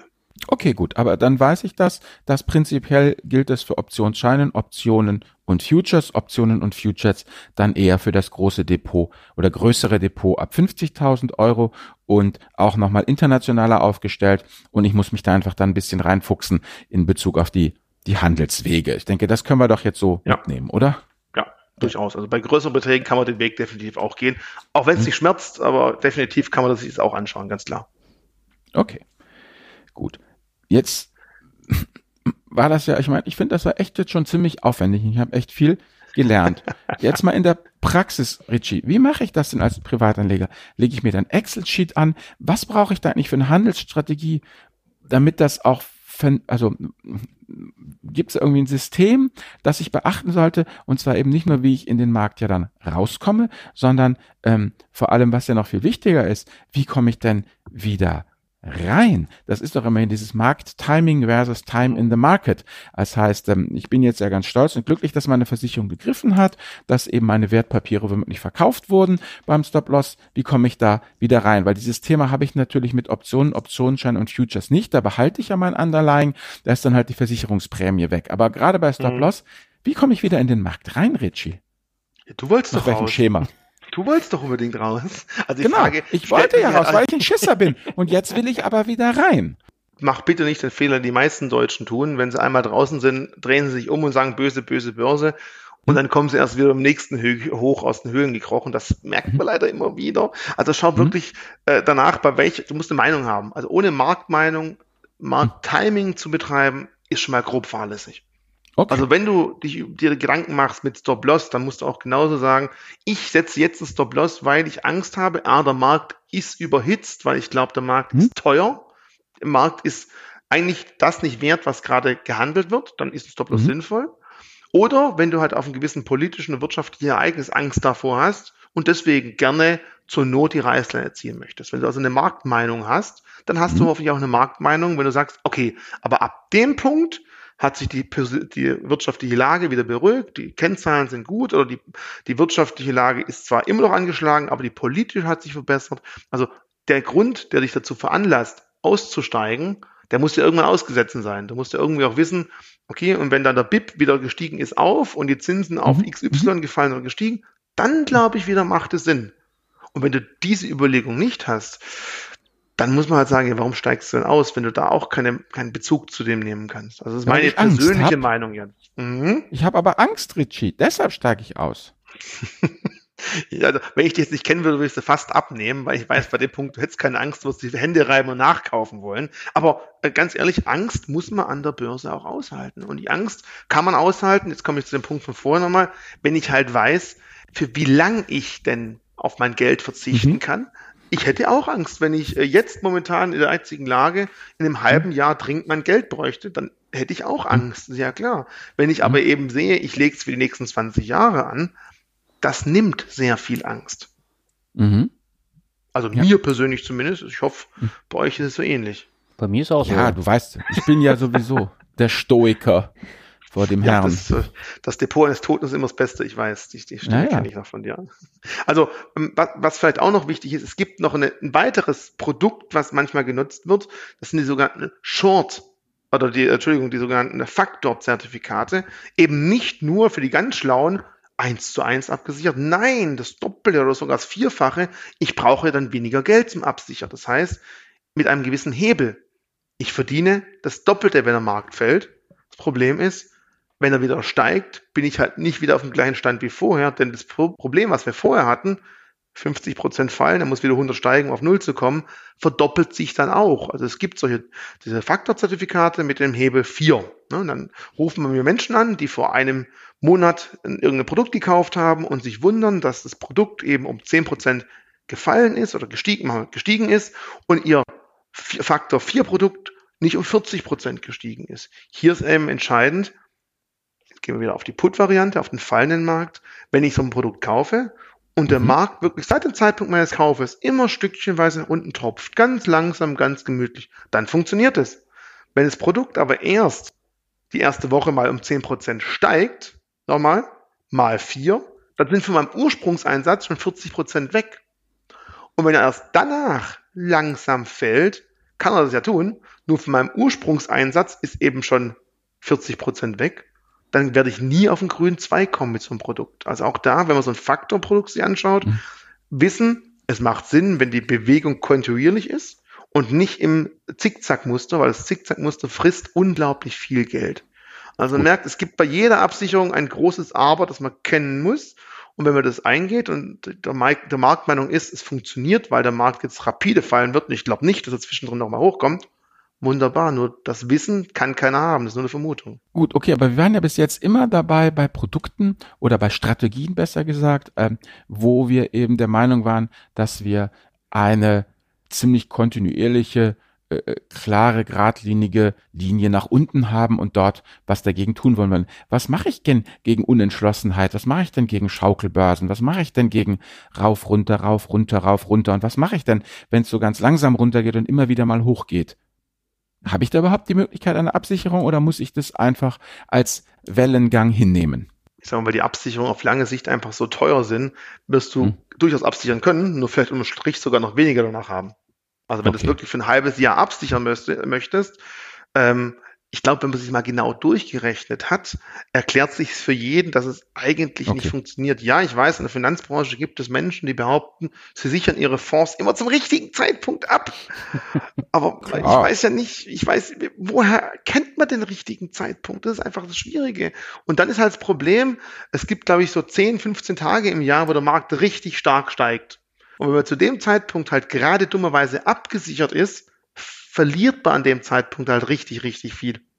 Und wenn man halt, mhm. oder wenn man aussteigt und in dem Zeitpunkt eben nicht drin ist, wenn in diesen 10, 15 Tagen im Jahr, wo der Markt steigt, dann wird man halt auch eine große Performance nicht hinlegen können. Also mhm. man muss vielleicht, bevor man sich groß mit Absicherungsgedanken befasst, muss man überlegen, bin ich hier überhaupt richtig? Ist mir eigentlich bewusst, dass ich grundsätzlich ein Risiko habe? Das muss erstmal klar sein. Ich glaube, ja, das wird man mhm. wissen, sonst sucht man ja keine Absicherung dagegen. Und dann muss einem wirklich klar sein, komme ich mit diesen Risiken zurecht oder sollte ich anstatt 50.000 Euro im ETF, tut mir leid, Albert, aber halt doch plus 25.000 im ETF haben und 25.000 genau. auf irgendeinem gammeligen Sparbuch liegen haben. Damit habe ich das Risiko auch halbiert. Genau, meine Rede seit Olems Zeiten. Jeder lade sich nur so viel auf, wie er auch schlucken kann. Auf jeden Fall. Das ist ja auch eine Absicherung. bei dir werden. Natürlich, genau. Ja. Das, aber das verstehen auch viele nicht. Ich kann ja auch das sagen, bewusst einen Teil meines Kapitals mal herausnehmen. Dann gucke ich halt in die Röhre, wenn der Markt nach oben geht. Äh, wenn Onkel Trump sagt, China ist jetzt mein neuer bester Freund und äh, mit Russland finden wir auch alles ganz toll, dann gehen die Märkte durch die Decke und man ist halt gerade dann zu dem Zeitpunkt draußen. Das ist halt das Risiko. Also es gibt genauso ein Risiko, wo ich drin bleibe, ist das Risiko, wenn ich Kapital rausnehme, habe ich auch das Risiko dass ich den nächsten großen Sprung nach oben verpasse. Ich muss einfach die persönliche Meinung haben, da bin ich wieder bei mhm. dem Thema Marktmeinung, wo das Risiko höher ist. Ist das Risiko höher, dass ich in nächster Zeit einen großen Aufschwung verpasse? Oder ist das Risiko größer, dass in der nächsten Zeit eine größere Bewegung nach unten geschehen wird? Mhm. Und das soll ich einfach wissen. Und ohne so eine Marktmeinung wird es schwierig, Markttiming zu betreiben. Und Absicherung mhm. ist auch eine Art von Markttiming. Ja. Denn ich kann halt keine unendliche Absicherung machen. Doch, ich kann es, aber die macht unterm Strich keinen Sinn. Richie, ich hätte jetzt noch mal eine Frage. Und mhm. zwar, wenn ich jetzt die Börsenmagazine immer durchlese, äh, dann hat man bei jeder Aktie immer da so einen äh, Stopkurs, den man da setzen soll. Und äh, du hast ja jetzt eben auch ganz viele Produkte aufgezählt. Inwiefern ist es denn wichtig für die Industrie, dass man ähm, für die Angst eben die entsprechenden Produkte hat, äh, damit immer Kaufprozesse stattfinden? Ist es wichtig? Ist, ist es auch für, für euch als Börse wichtig? Ja, also mal grundsätzlich, wir verdienen nur, wenn jemand handelt. Ja. Und auch viel, und gerade die Gesellschaften, die alles umsonst machen, also wir, uns ist, ist wichtig, ja, aber es gibt ja gerade Gesellschaften, sage ich jetzt börslich, außerbörslich, Fintechs oder sonst irgendwas, die behaupten, sie verlangen keine Gebühren oder sie machen es ganz, ganz kostengünstig. Die wollen ja erst recht, dass ihr handelt, denn nur so kann ich die nicht vorhandenen Gebühren über Erträge anhand der Spreads, die ich generiere, wieder reinholen. Mhm. Also da sollte man sich immer überlegen, warum tue ich das? Und gerade deine Ansage mit den Stops, auch da, man muss halt überlegen, derjenige, der einen Artikel schreibt und einen Stop festlegt, der weiß das halt auch nicht, ob das wirklich sinnvoll ist. Mhm. Also da blindlings wie ein Lemming hinterher zu rennen, äh, sollte man nicht tun. Man sollte aber eins wissen, wenn bei vielen großen Schreiberlingen solche Stops festgelegt werden, kann es durchaus sein, der Markt, wenn der diesen Stoppunkt erreicht, geht dann wirklich ein kleines Stückchen nach unten, wenn halt doch sehr viele private Leger ängstlich dabei sind, die einen Stop gesetzt haben aufgrund eines Artikels und es sind plötzlich viele Stops da, dann fällt der Markt auch vielleicht mal. Also mhm sagen wir mal, wenn man so einen großen DAX-Titel spricht, da machen nicht du und ich und auch nicht Albert die großen Umsätze, Albert ja eh nicht, weil er keine Einzelaktien nee. handelt, sondern da machen die großen Institutionellen die großen Umsätze. Und ob die jetzt wegen irgendeiner Zeitschrift einen Stop-Loss setzen, ist eine andere Frage. Aber grundsätzlich, wenn viele Marken einen Stop-Loss auf die gleiche Grenze setzen und diese Grenze erreicht wird, dann fällt der Markt auch wirklich. Vielleicht aber gerade auch zum Thema Stop kann ich noch einen kleinen Tipp geben. Nach Möglichkeit bitte keine geraden Zahlen, also keine 100, keine 50, keine 25. Einfach psychologisch bedingt werden solche Zahlen sehr häufig genommen. Und wenn ich halt dann einfach bei den 100 Stop-Loss meinen Markt gelegt habe und dort liegen noch 20 andere, die auch raus wollen zum gleichen Zeitpunkt, dann kann es sein, dass der nächste Preis wesentlich schlechter ist. Anstatt, wenn ich das Ganze bei 100,02 setze, komme ich vielleicht einen Tick früher raus als die breite Masse. Deswegen nach Möglichkeit keine geraden Zahlen. Das ist ein kleiner Tipp, den ich geben darf, obwohl ich sonst ja mit Tipps sehr äh, zurückhaltend sein muss, aber ich glaube, das ist auch halbwegs selbst erklären, warum das so ist. Also immer ein Stück drüber. Ja, man kann auch sagen 99,82. Denn wenn der große Rutsch gekommen ist, kann vielleicht eine kleine Gegenbewegung auch wieder kommen. Aber mhm. grundsätzlich eben die geraden Zahlen nach Möglichkeit meiden. Okay weil da einfach eine große Masse da ist dann. Jetzt hast du eben schon wieder äh, einen Punkt gesagt. Äh, es ist ja bei vielen Anlegern immer wichtig, dass sie möglichst wenig zahlen, wenn sie jetzt Aktien oder ETFs kaufen. Ob das nun im, im Sparplan ist oder äh, besonders günstig beim Online-Broker. Mhm. Das heißt aber im Umkehrschluss, die spekulieren dann tatsächlich darauf, dass man mehr handelt und dass sie dann darüber Geld generieren, Einnahmen. Ja, natürlich. Also nur, nur so können die ja Geld verdienen. Denn genau diese Transaktionen werden ja nicht über Börsen getätigt, die werden mhm. dann irgendwelche äh, Handelsplattformen, sei es jetzt Lang und Schwarz, sei es bei Bader, sei es bei irgendeinem anderen außerbörslichen Plattform gehandelt. Und die Banken, die dort die Orders hinlegen, kriegen von diesen Gesellschaften Geld dafür. Also die verkaufen die Order des Kunden dafür. Mhm. Und dafür hat man halt dort häufig breitere Spreads, in Anführungszeichen schlechtere Preise, als bei regulierten Börsen. Okay. Das hören jetzt vielleicht viele nicht so gern, weil es klingt ja einfach toll, keine Gebühr zu zahlen oder nur einen Euro zu zahlen. Aber bitte dann unterm Strich zusammenrechnen, ist es denn wirklich so? Rich, da muss ich nochmal einhaken. Könntest du freundlicherweise das Wort Spread nochmal erklären? Ja, natürlich. Also Spread ist der Unterschied zwischen Kauf und Verkauf. Also vielleicht haben sich viele die Frage gestellt, wenn man zum Beispiel eine Aktie hat, 110 zu 111 Euro. Wenn ich kaufe, zahle ich 110. Wenn ich verkaufe, zahle, äh, bekomme ich nur 100, Entschuldigung, wenn ich kaufe, zahle ich 111. Wenn ich verkaufe, kriege ich nur 110. Ich habe also in dem Fall ein Euro Spread, was relativ viel ist. Und jetzt stellen sich viele die Frage, wer kriegt denn den Euro? Da kommt es ganz drauf an, an welchem Handelsplatz ich bin. Es gibt Handelsplätze, da sitzen, sitzt es gegenüber, also der Börsenbetreiber oder der Handelspartner außerbörslich wie die Spinne im Netz und verdient an diesem Spread, am Unterschied. Und die sind dafür natürlich sehr dankbar, wenn der Spread möglichst groß ist und den legen sie selber fest. Im Gegensatz dazu gibt es reguläre Börsen, das wäre Stuttgart, Frankfurt, auch andere viele Regionalbörsen, eine aus, aus Berlin, die zählt da nicht zu, die also wirklich das Kundengeschäft nach außen anzeigen und immer Kunden miteinander vermitteln. Und diese Börsen haben natürlich ein Interesse, einen möglichst geringen Spread zu haben, weil ein Spread ist auch eine Art von Gebühr. Und wenn ich eben nicht zu 111 kaufen kann und gleichzeitig zu 110 nur verkaufen kann, sondern ich kann zu äh, 110,49 äh, verkaufen und zu 110,51 kaufen und ich habe nur 2 Cent Spread, da ist es für mich als Kunde natürlich wesentlich besser, auch wenn ich vielleicht eine Börsengebühr dafür zahle. Also Spread, Unterschied zwischen Kauf und Verkauf. Und je enger der ist, je wichtiger, je besser ist es. Leider denken sich viele Kunden, ist doch egal. Dann dürften sie aber auch nicht darüber sich beschweren, dass sie für eine Börse irgendwie 4,50 Euro zahlen müssen, weil über die Gebühr kann man die Spreads möglichst gering halten. Und beides muss zusammen betrachtet werden und bitte, bitte nicht getrennt voneinander. Mhm. Ja, es kommt immer auf den Blickwinkel drauf an. Wenn ich sage, ich lege sehr langfristig an, dann äh, machen zwei, drei, vier Euro nicht so viel aus in Summe. Aber wenn ich äh, jetzt ständig handle, dann macht das natürlich extrem viel aus.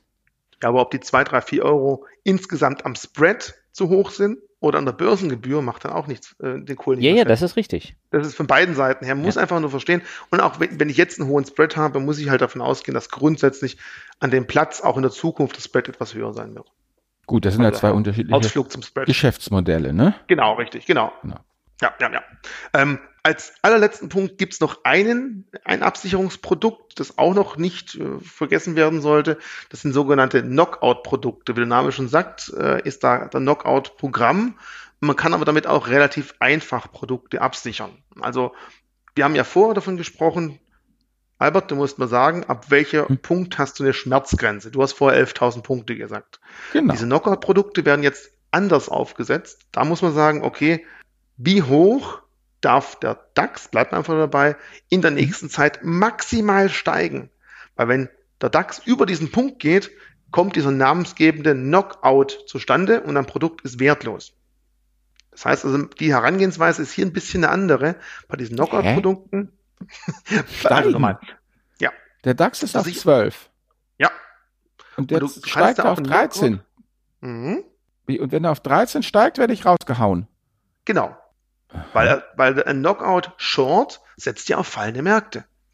Und hier nehmen wir diese ganze Versicherungsprämie und die sogenannte Volatilität, die eigene Meinung des Emittenten, die fließt da komplett raus. Dafür hat man halt so einen harten Cut. Man kann sagen, du hast jetzt gerade 13.000 genannt, jetzt gehe ich mal kurz wieder in unseren schlauen Finder und versuche mal gerade mal passende Zahlen dazu zu suchen. Dass wir da ein kleines Rechenbeispiel machen. Ich helfe dir gleich aber, aber, Augenblick. Ja, okay. warum? Kommt jetzt gleich, richtig? Nee, aber, äh, äh, also wir, wir, wir sagen, er krabbelt auf 13.000 hoch und dann ist ja. er auf 13.007, aber mhm. dann schrankt er wieder ab und ist dann irgendwie nur noch bei 11.090 und mein armes Zertifikat ist ja dann aber schon, wenn ich das richtig verstanden, K.O. gegangen. Rest in Peace, ganz genau. Richtig. Oh. Ah, Dafür hm. hast du eben diese Schwankungsbreite nicht im Markt, diese Volatilität, die hat kaum einen Einfluss auf dieses Produkt, was natürlich auch sehr charmant ist. Aber jetzt muss man halt überlegen, was von beiden ist mir denn äh, einfacher? Was ist mir denn lieber? Mit was komme ich denn besser nee, zurecht? Nee, nee, Richie, ich, ich habe das nicht verstanden. Was ist denn die Denke hinter diesem Knockout-Zertifikat? Ich habe doch so. Angst vor sinkenden Kursen. Warum soll ich mir etwas kaufen, was bei steigenden Kursen K.O. geht? Also ich, ich, ich peile die Denke dahinter nicht. Ja. Ähm, da darfst du eben nicht bei 13.000 das Ganze machen, zum Beispiel bei 14.000 oder 15.000. Die Denke ist einfach, das Produkt an sich, wenn der Markt fällt, gewinnt an Gegenwert. Wenn du jetzt dir sagst, also ich glaube ganz ehrlich, ähm, der DAX wird auf 15.000 in den nächsten drei Monaten nicht steigen, vielleicht auf 10, äh, vielleicht auf 13, auf 14, aber 15 wird es auf keinen Fall sein. Dann musst okay. du eben ein Produkt bei 15.000 kaufen. Dafür hast du auch aber, eine geringere aber, Absicherung. Lass, mich kurz mal ein Beispiel raussuchen, da kann man es nämlich anhand von Zahlen durchgehen. Das macht ja. etwas griffiges Ganze. Okay. Aber, aber machen wir mal äh, keine 13.000, machen wir hier K.O. bei 14.000 Punkten, gebe ich mal in den Feinde ein. Ein kleiner Blick. Mhm. Ich weiß, es klingt auf den ersten und auch im zweiten Gedanken etwas abstrus, aber du hast gesagt, ich soll ein Feuerwerk abfeuern, alles, was theoretisch zur Absicherung möglich sein kann. Und auch das wird von das. vielen Usern dafür genutzt. Da nehme ich keine Rücksicht Wollen wir es auch hören. so, ein kleiner Blick. So, ich habe jetzt mal einen schlauen Finder hier mal äh, dazu gebracht, ein bisschen Vergleichsprodukt zu vorher auszuspucken. Vorher haben wir die Optionsscheine angesprochen. Ähm, jetzt habe ich mal ein Turbo Schein gesucht oder Knockout-Schein gesucht mit äh, Basispreis 14.000. Hier heißt jetzt Basispreis, wir dürfen nicht über 14.000 steigen, sonst tritt dieses K.O.-Ereignis ein. Wenn wir auf Stand jetzt eben fallen, gewinnt das Produkt automatisch an Wert. So, wir haben, oder ich habe jetzt hier auch als Bewertungstag 19.07., also ähnlich wie der zweite für 70 Cent, den ich vorher mal herausgesucht habe. Und jetzt festhalten, das Produkt kostet aktuell 19,88 Euro. So, uff. 1988, dieser, dieser Betrag ist komplett weg, wenn wir über 14.000 Euro steigen.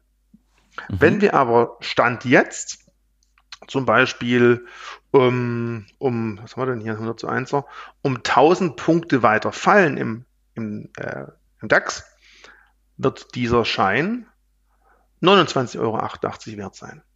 Mhm. Das heißt also, man geht hier folgendermaßen vor, man schaut sich an, wo ist die, die Basis, 14.000, mhm. und zieht davon den aktuellen Stand ab. Das mache ich mal wirklich 14.000. Also es geht, es ist also eine Delta-Betrachtung. Genau. Stand zum Verfalltag versus 14.000.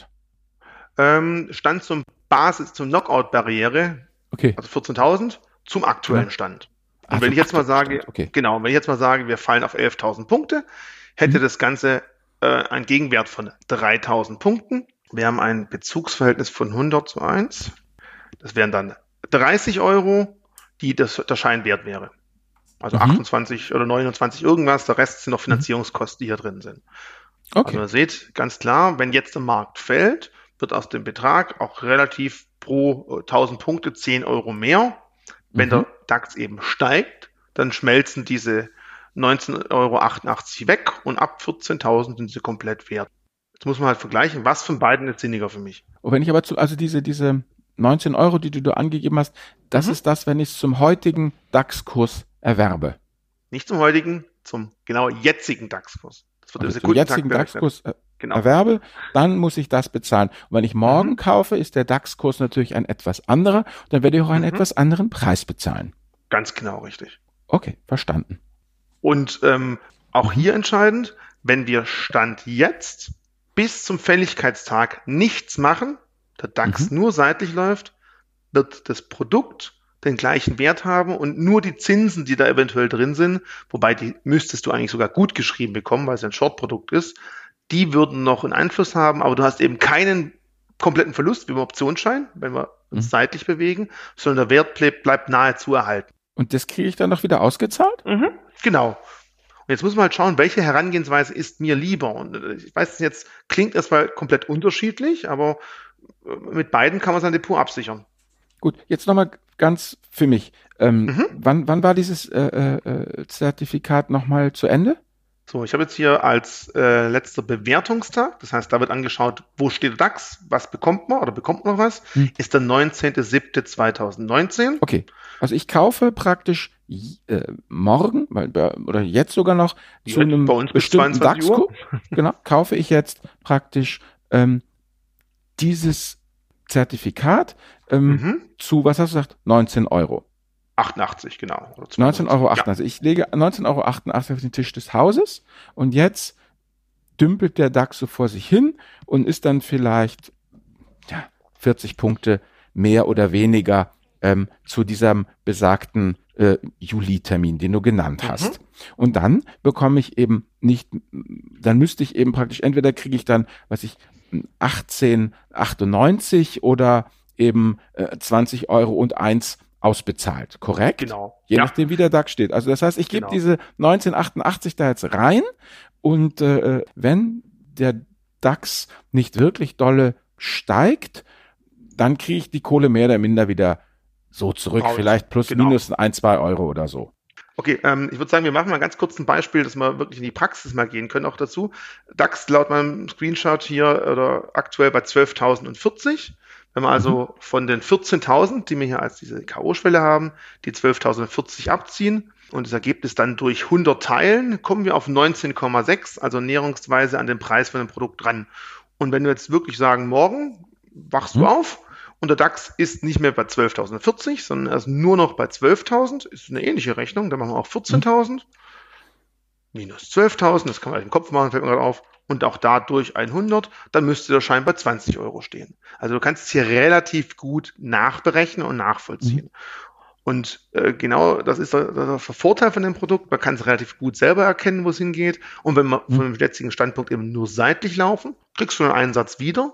Wenn wir fallen, wird aus dem Produkt mehr. Wenn wir aber steigen, macht sich der Betrag hier relativ schnell flüchtig und über 14.000 ist das Ding wertlos. Auch vorzeitig wertlos. Und wenn wir nur mhm. einmal auf die 14.000 Punkte kommen und danach wieder fallen, das Produkt ist K.O. Du merkst, wir haben Vorteile, aber auch Nachteile damit. Auf jeden Fall. Vielleicht kann ich da jetzt mal, passt da meine Lesermail hier. Leser M hat uns geschrieben, das war auch mit einer der Gründe, dich hier einzuladen. Also, lieber Leser M, lieber Hörer M, ich werde jetzt deine Frage hier dem Experten stellen und mal gucken, was Richie dazu antwortet, weil ich habe sie nicht verstanden. Also, Leser M schreibt, interessant finde ich zudem eine Folge über die Möglichkeiten der Absicherung eines ETF-Portfolios. Neben den üblichen Dingen wie Diversifikation etc. in einem anderen Blog habe ich über die Idee, einzelne ETFs über Turbo-Put-Optionsscheine abzusichern, gelesen. Auch wenn mir die Argumentation dort hierzu weitgehend logisch erscheint, wirkt es auf mich jedoch hochspekulativ und kostenintensiv. Was, Richie, sagst du dazu? Erstmal, was sind überhaupt Turbo-Put-Optionsscheine und ist es das Mittel der Wahl, um ein ETF-Depot abzusichern? Also hier wird es ein bisschen kompliziert in der Finanzbranche, denn für ein Kind gibt es verschiedene Namen. Ob man das Ding jetzt Turbo-Put-Optionsschein, Knockout-Zertifikat oder Hebel-Zertifikat nennt, alles gleich eigentlich. Genau das, was ich ja eben beschrieben habe mit dieser Basis ah, 14.000, ah. ist ein Turbo-Put-Optionsschein. also man kann es durchaus dafür auch benutzen, ja. Okay. Und ist es hochspekulativ und kostenintensiv oder was sagst du zu dem Satz hochspekulativ und kostenintensiv? Stimmt das? Stimmt das nicht? Was ist deine Meinung? Es, es kommt immer darauf an, was der Markt danach draus macht. Also spekulativ, ja, weil ich einfach damit grundsätzlich bei stark steigenden Märkten definitiv Geld verlieren werde. Mhm. Bei fallenden Märkten werde ich halt aber mein, meine Verluste im ETF-Bereich extrem gut gegenfedern können. Gut. Na gut, aber ich meine, wenn die Märkte stark steigen, dann steigt ja mein ETF auch. Also, genau. dann kann ich mir das ja vielleicht leisten, diesen Turbo-Put-Optionsschein besessen zu haben, auch wenn er dann K.O. gegangen ist. Aber unterm Strich habe ich da einfach leider keine Performance gemacht. Aber das ist halt da immer die Grundidee bei einer Versicherung. Äh, wasch mir den Pelz, aber mach mich nicht nass, funktioniert halt nicht. Ja, das nennt sich Versicherungsbetrug. Nein, aber wenn halt, man muss halt ganz genau gucken, was ja, setzt sich ein nicht. und ab welcher Grenze funktioniert ja, das Ganze, klar. Nein, wenn ich, wenn ich jetzt eine Feuerversicherung fürs Haus habe, dann möchte ich auch nicht, dass der Versicherungsfall eintritt, obwohl die auch einen dreistelligen Betrag im Jahr kostet. Genau. Und das muss man eben klar sein. Man darf dann nicht traurig sein, wenn halt meine Versicherungsprämie weg ist. Ich wollte die Versicherung haben, ich war risikoaversiv und dann darf ich halt nicht traurig sein, wenn am Schluss der Markt steigt und die Versicherung halt nicht greift, ja. Oder das Haus eben nicht brennt. Ich glaube, da ist man nicht traurig. Nein, gut, aber das ist ja wieder das, was ich immer sagte. Da wird dann auch sehr oft der Kontrollverlust durch die Kontrollillusion ersetzt und am Ende des Tages, du kannst es drehen und wenden, wie du willst. Risiko und Rendite sind dieses janusköpfige Gebilde. Du kriegst das eine nicht ohne das andere. Also egal, ob wir jetzt Short ETF machen, ob wir Stop-Losse machen, ob wir shorten mit Optionen oder Optionsscheinen oder ganz primitiv, wie Rich es ja vorgeschlagen hat, indem man einfach 40, 50 Prozent seines Geldes, seines Vermögens nicht an die Börse trägt, sondern auf dem Tagesgeld lässt. Das mhm. ist letztendlich ist es alles renditeschädlich, mildert aber die Schwankungen des Lebens. Oh, das war wieder so philosophisch zum Abschluss, Albert. Äh, sehr schön. Hast du so einen Glückskeks irgendwo raus oder hast du es selber gemacht? Fällt mir einfach so ein. Ich würde sagen, äh, lasst uns zum Ende nochmal zur Medienempfehlung kommen. Albert, ich glaube, hm? du hattest eine rausgesucht, oder? Ja, ich hatte eine rausgesucht und zwar heißt das Buch The Daily Stoic 366, also auch fürs Schaltjahr, 366 nachdenkliche Betrachtungen über Weisheit, Beharrlichkeit und Lebensstil vom Autor Ryan Holiday. Es geht da eben um diesen, ja, um die Stoa, um die Stoiker, also das sind da Marc Aurel, Seneca, Epiktet, also diese alten Römer, die diese ja, Art der Philosophie eben entwickelt haben und ähm, wie soll ich sagen, Marc Aurel als römischer Kaiser, Seneca, solche Leute drücken das natürlich alles viel gewählter und viel konkreter aus. Aber am Ende des Tages läuft dieses ganze Buch auf den Begriff, ey, chill mal, Alter, hinaus. Ja, es geht also darum, wie findet man das wahre Glück? Wie lässt sich Erfolg wirklich bemessen? Wie geht man mit den Herausforderungen des Alltags wie Wut, Trauer und der Frage nach dem Sinn des Ganzen um? Also, das sind immer so kurze Abschnitte, eben für jeden Tag einer. Und ähm, es ist halt immer ein Abschnitt äh, ähm, aus zum Beispiel Marc Aurels Selbstbetrachtung und äh, äh, das wird dann halt einfach äh, kommentiert, so dass man eben ja das Ganze ein bisschen ins 21. Jahrhundert äh, transferiert hat. Also ich fand es sehr schön und äh, ja Weisheit, Mut, Gerechtigkeit, Sinn, Selbstbeherrschung, Gelassenheit sind ja nun eigentlich alles Sachen, die man an der Börse auch braucht. Und diese uralten Weisheiten der Stoiker, muss ich sagen, die helfen im normalen Leben, aber auch im Börsianerleben. Und ich äh, ja, kann dieses kleine Buch eigentlich nur sehr empfehlen. Mir hat es sehr Spaß gemacht, das äh, zu lesen und ich habe da eine ganze Menge tolle Denkanstöße rausgezogen. Also The Daily Stoic von Ryan Holiday. Du bist aber auch ein Fuchs, Albert, weil äh, jetzt hast du so philosophisch dahingeleitet und äh, dann kommt genau so eine Medienempfehlung. Natürlich bin ich, ich bin kein Fuchs, mein Lieber. Ich mache mit dir doch schon so lange diese Podcasts. Langsam färbt es auch bei mir ab, wie sowas geht. Ja, fehlt nur noch, dass es bei mir auch so abfärbt. Ja, logisch. Ich färbe ab. Das stimmt. Ja, an dieser Stelle würde ich sagen, sind wir an, am Ende angekommen nach über 80 Minuten. An dieser Stelle ein ganz herzliches Dankeschön an Richie. Ich glaube, dieses geballte Wissen hätten wir nie und nimmer so rüberbringen können. Deswegen vielen Dank, dass du bei uns warst. Auf jeden Fall. Wie gesagt, deshalb haben wir Finanzvisier Gast entwickelt, um eben die Chance zu haben, unser Unwissen zu kaschieren und die Gäste vorzuschicken. Mir war es auch eine Freude, immer wieder gerne. Ich hoffe, ich habe ein bisschen Erklärung reinbringen können und nicht nur Verwirrung. Aber ich glaube, ein Zeichen ist halt ganz klar bei manchen Dingen, auch wenn sie hm, für einen einfachen Gedanken da sind, einfach nur mal absichern, mehr will ich doch gar nicht.